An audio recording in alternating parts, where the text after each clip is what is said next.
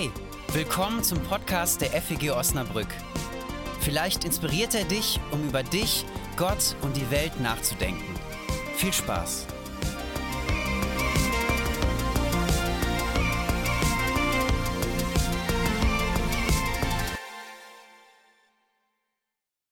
Genau, in äh, Vorbereitung auf die Predigt ähm, hat Paula mich gefragt, ob ich einen kleinen Einstieg, eine kleine Einführung gebe ähm, weil es heute um Hagar gehen wird.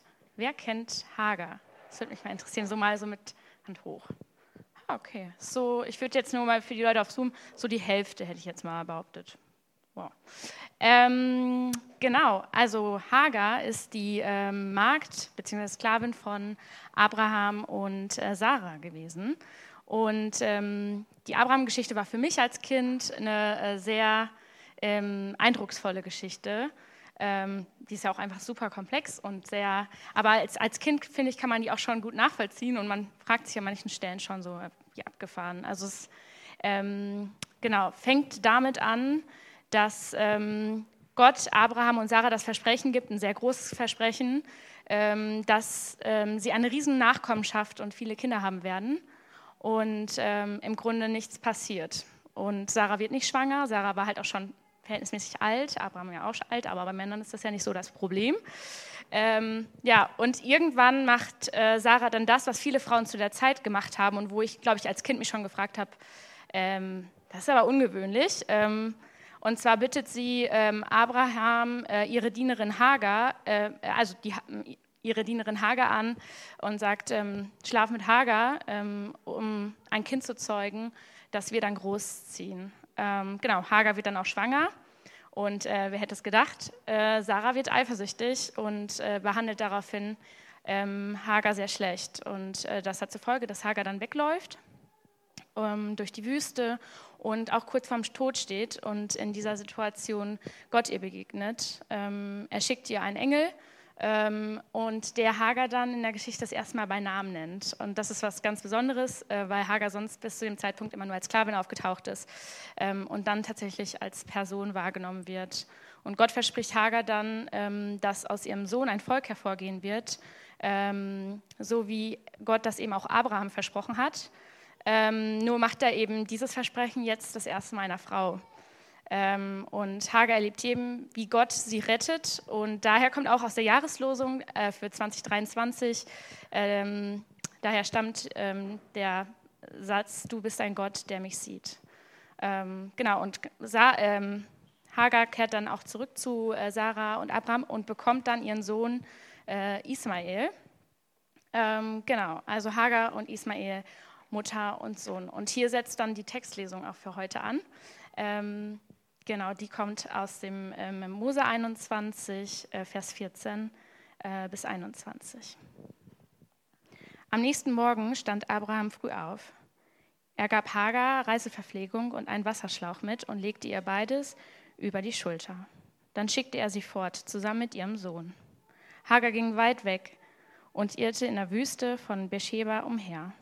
Als sie das Wasser im Schlauch ausgetrunken hatten, ließ sie den Jungen im Schatten eines Busches zurück. Sie selbst ging noch etwas weiter und setzte sich ungefähr 100 Meter entfernt auf den Boden. Ich kann nicht mit ansehen, wie mein Sohn stirbt, seufzte sie und brach in Tränen aus. Aber Gott hörte das Schreien des Jungen und der Engel Gottes rief Hagar vom Himmel aus zu: Hagar, was ist mit dir? Hab keine Angst. Gott hat das Weinen deines Sohnes gehört, der dort liegt. Steh auf, nimm den Jungen und halte ihn fest an der Hand, denn ich werde seine Nachkommen zu einem großen Volk machen. Da öffnete Gott Hagar die Augen, sodass sie einen Brunnen entdeckte. Dort füllte sie ihren Wasserschlauch und gab dem Jungen zu trinken. Gott war mit dem Jungen. Er wuchs in der Wüste heran und wurde ein ausgezeichneter Bogenschütze. Er wohnte in der Wüste Paran und seine Mutter nahm ihm eine Ägypterin zur Frau.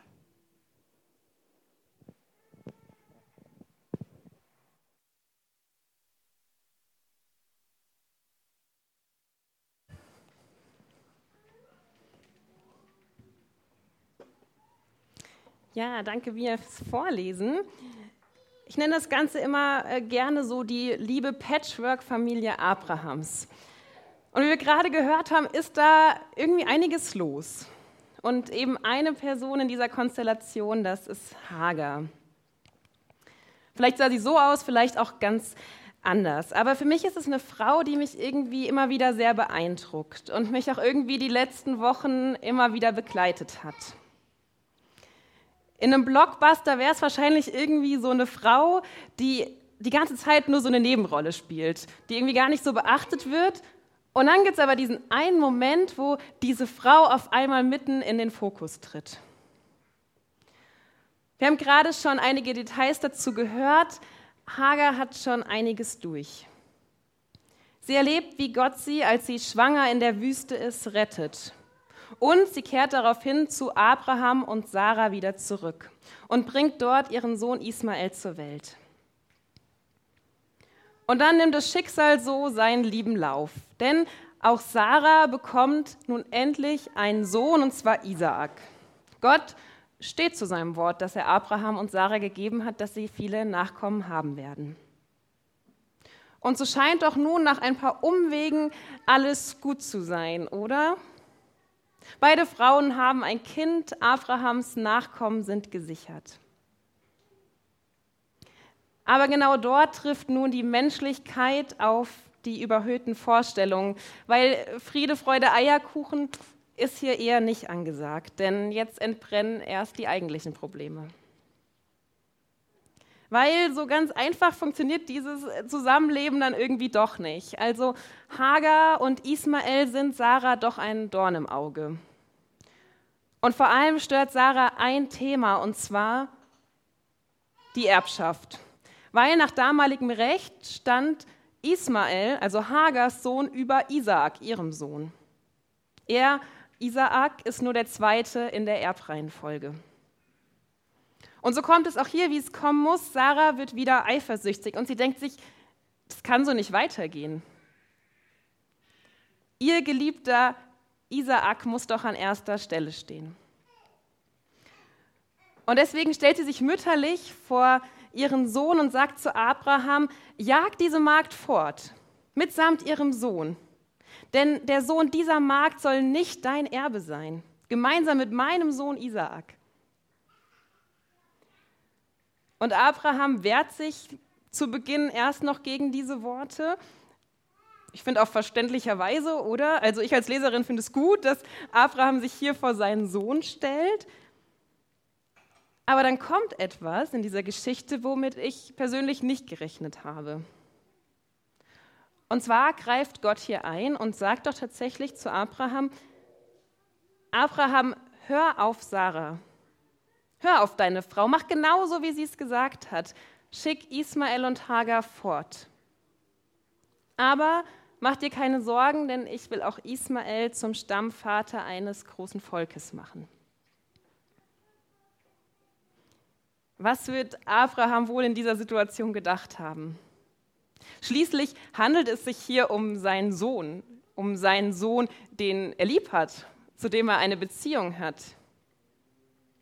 Schick ihn weg mitsamt seiner Mutter.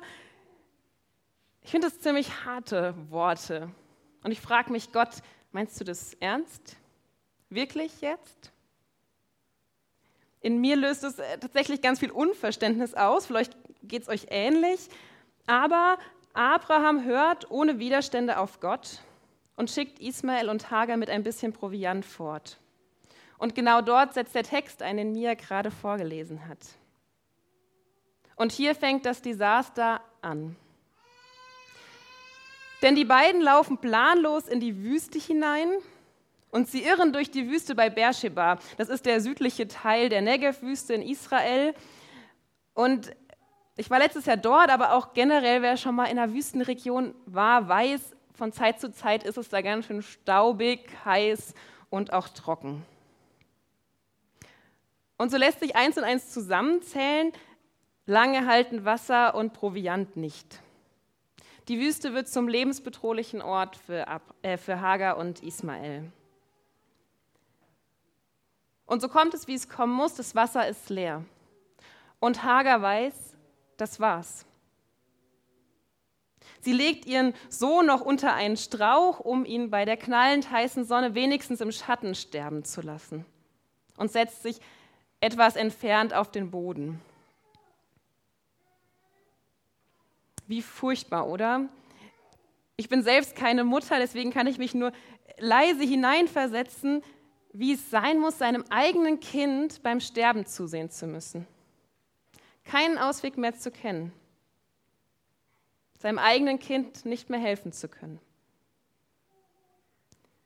Und Hagar sinkt in diesem Moment zu Boden auf den heißen Wüstensand. Ihre Beine tragen sie nicht weiter. Sie ist einfach nur noch erschöpft. Sie kann nicht anders als nur noch laut weinen. Der Schmerz, die Erschöpfung, vielleicht auch Wut brechen sich Bahn. Was bist du für ein Gott? Ein Gott, der mir einmal geholfen hat und nun zeigst du dich nicht mehr? Ich dachte, du bist ein Gott, der mich sieht. Ich dachte, ich kann mich auf dich verlassen. Aber wo bist du jetzt? Auf dein Wort hin sind wir hier. Du hast Abraham gesagt, dass er uns wegschicken soll.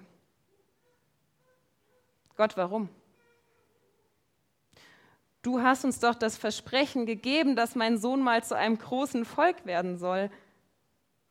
Aber anscheinend stimmt es nicht. Wir werden sterben trotz deiner Versprechen. Vielleicht sind das Fragen und Dinge, die Hagar durch den Kopf gingen. Vielleicht war es auch nur noch ein verzweifeltes Warum Gott? Warum? Hagar kann nicht mehr. Und ihre Gottesbeziehung scheint hier bis aufs Äußerste in Frage gestellt zu sein. Und auch für uns stellt sich vielleicht die Frage, gefährdet Gott hier wirklich seine eigenen Verheißungen? Seine eigene Verlässlichkeit.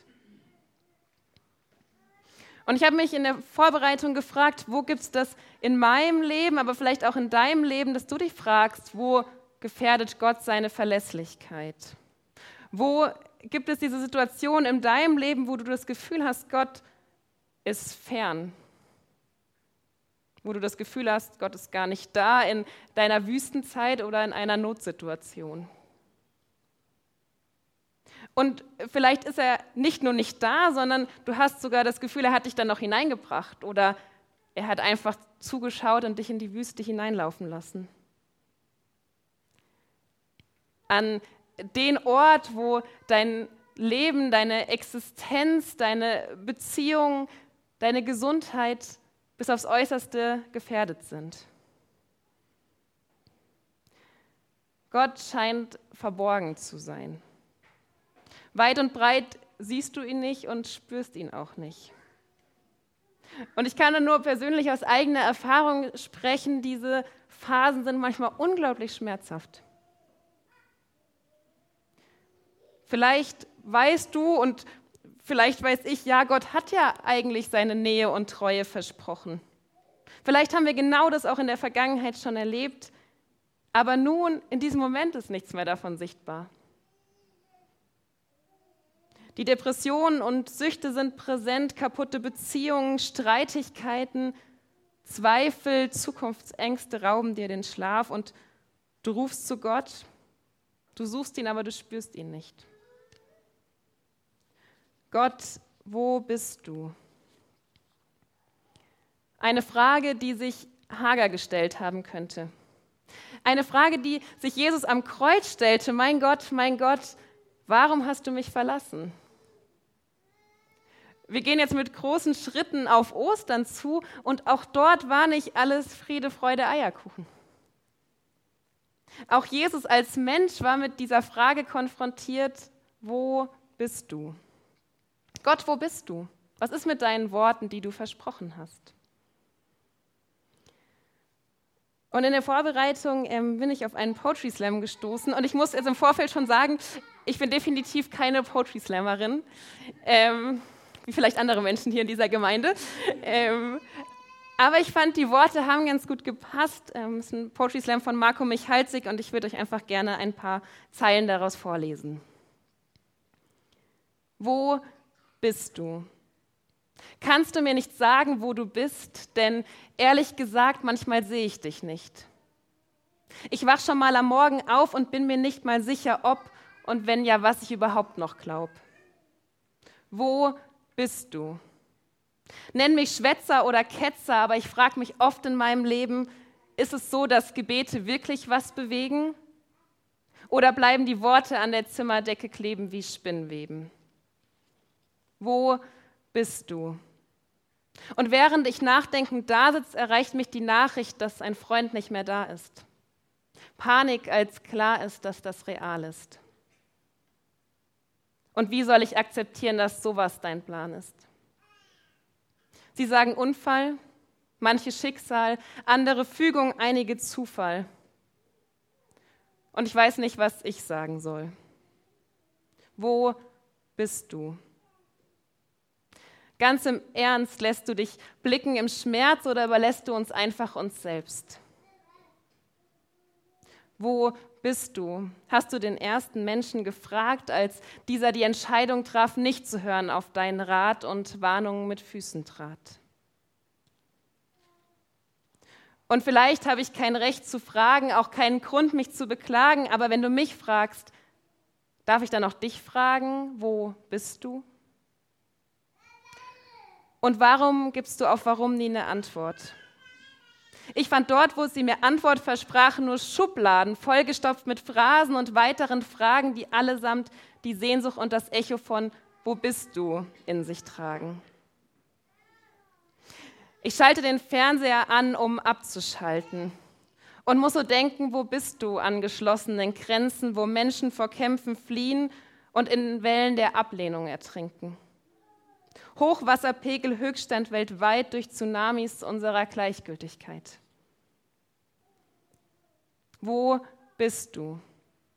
Und ich ertappe mich dabei zu fragen, wie es die Psalmisten hinbekamen, nach verselangen Klagen am Ende deinen Namen groß zu machen. Zu dir aufzuschauen und was übrig bleibt, ist dann Vertrauen. Irgendwie, und ich frage mich wie. Klar, Glaube ist ein Überzeugtsein von etwas, das man nicht sieht. Aber manchmal wünsche ich mir, es wäre umgekehrt und ich könnte unbeschwert sehen und greifen, was ich so nicht begreife. Darf ich das überhaupt sagen? Mir anmaßen, dich anzuklagen? Und hast du nicht gesagt, wer dich sucht, von dem lässt du dich finden?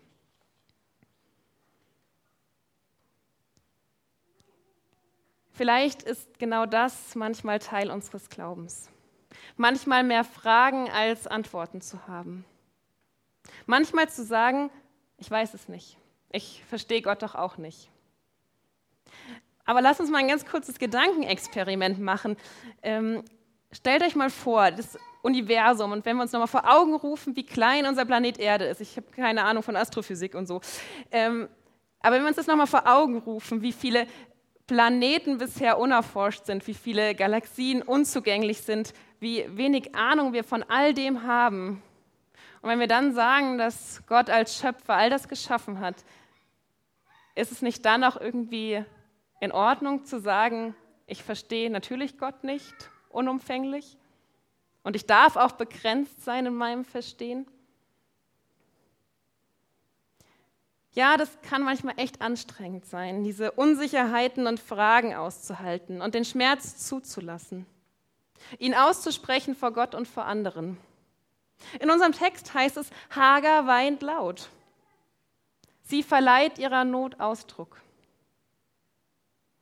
Die Glaubensheldin, die sich zuvor schon gegen ihre Herrin Sarah behauptet hat, wieder voll Mut in das Haus zurückgekehrt ist, wieder neue Hoffnung geschöpft hat, dort ihren Sohn Ismael zur Welt gebracht hat, fällt nun zu Boden und weint laut, weil ihre Not zu groß ist, weil sie Gott nicht versteht.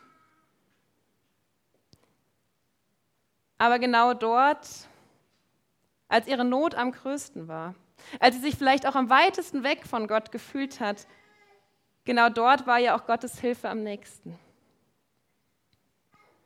Denn wo menschlich gesehen gar kein Ausweg mehr ist, spricht Gott Hagar nun durch seinen Engel an und macht deutlich, ich habe dich und deinen Sohn gesehen und gehört.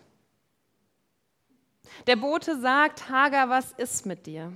Fürchte dich nicht. Gott hat das Weinen des Jungen gehört, der dort liegt. Steh auf, heb den Jungen hoch und halt ihn fest in deinen Händen, denn ich will ihn zum einem Stammvater eines großen Volkes machen.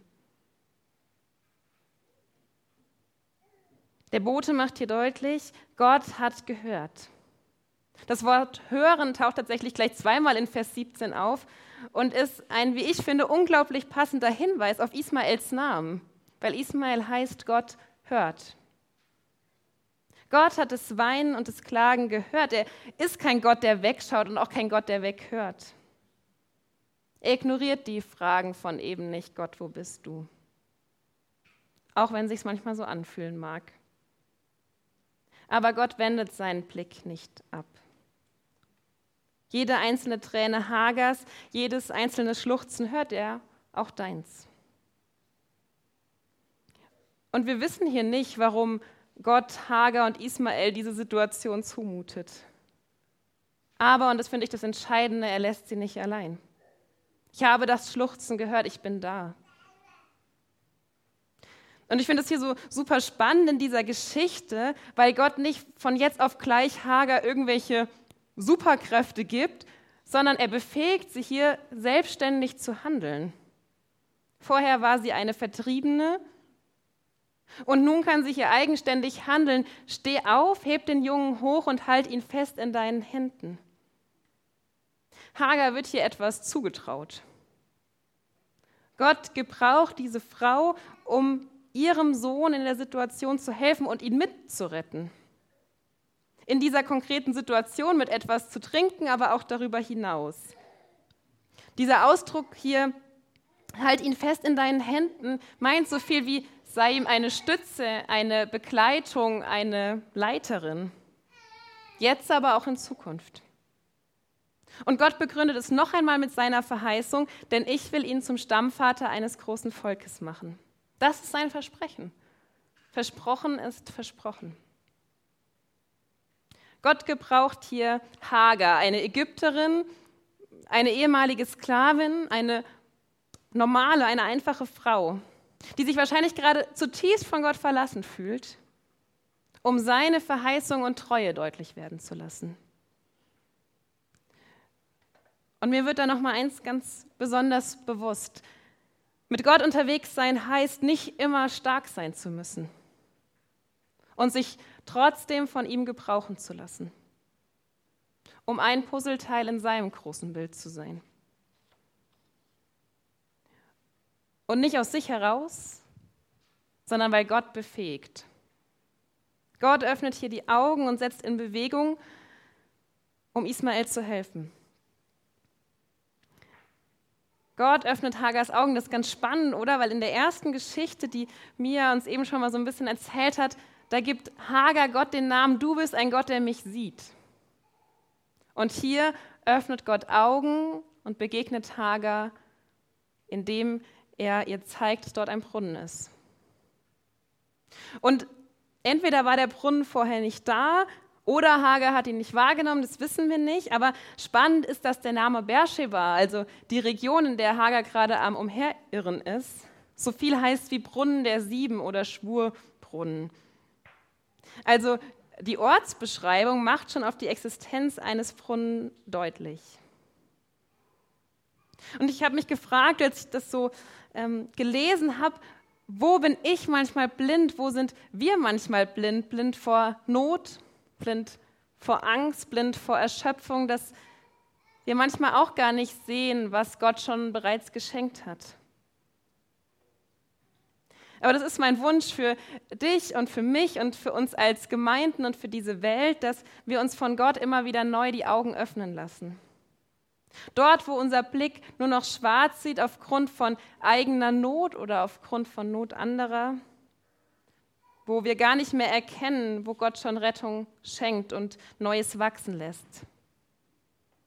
Da habe ich mir vorgenommen, zu meinem eigenen Gebet werden zu lassen, Herr, öffne mir die Augen für dich, für diese Welt. Lass mich sehen, was du siehst. Gott öffnet Augen, Gott rettet. Das ist das Eigentliche, wovon diese Geschichte hier so umrahmt ist. Also klar, es geht irgendwie um Hagar und Ismael, aber eigentlich lernen wir ganz viel selbst von Gott und seinem Wesen. Er ist ein Gott, der rettet, indem er sieht und indem er hört. Und er ist ein Gott, der treu ist, der zu seinen Versprechen wirklich steht. Ich finde, das ist immer so ein schöner christlicher Satz. Ja, Gott steht zu seinem Wort. Manchmal nicke ich das so ab und denke mir, hm, weiß nicht. Aber diese Geschichte zeigt uns, Gott steht wirklich dazu. Versprochen ist versprochen und wird nicht gebrochen. Und vielleicht kennst du das gar nicht, weil du immer wieder von Menschen enttäuscht wurdest, die nicht ihr Wort gehalten haben. Und wahrscheinlich sind wir auch selbst Menschen, die auch häufig oder immer mal wieder nicht ihr Wort halten können. Aber Gott ist anders. Er sagt, ich bin treu. Auch wenn ihr nicht mehr daran glaubt, wie Sarah und Abraham, die total ungeduldig geworden sind. Auch wenn alle Umstände das Gegenteil erscheinen lassen, wie bei Hagar und Ismael. Auch wenn ihr mich nicht spürt, auch wenn ihr mich nicht versteht oder auch wenn ihr vielleicht gar nicht an mich glauben könnt. Ich stehe zu meinem Wort. Das ist nicht nur eine Option, sondern das ist Realität. Und es gibt mir persönlich Hoffnung, wenn ich ähm, in die manchmal auch herausfordernde Welt schaue. Ganz zum Schluss unseres heutigen Predigttextes heißt es, Gott war mit ihm. Lasst uns da nicht zu schnell drüber lesen, sondern das ist ein ganz entscheidender Satz zum Schluss. Gott war mit ihm. Gott war mit Ismael. Gott ist mit Hagar. Gott ist mit dir. Gott ist mit uns. Und das wünsche ich euch, dass ihr das konkret in der nächsten Woche erleben dürft. Egal wie nah oder fern ihr euch gerade von Gott fühlt, er steht zu seinem Wort. Versprochen ist versprochen. Gott ist treu. Amen.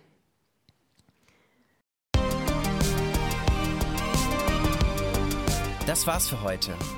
Wenn du mehr über uns erfahren möchtest, wer wir sind und was wir machen, schau doch mal auf feg-osnabrück.de. Da wir uns ausschließlich durch Spenden finanzieren, wäre es auch richtig cool, wenn du uns unterstützen würdest. Alle Infos dazu findest du auch auf der Homepage. Na dann, bis zum nächsten Mal.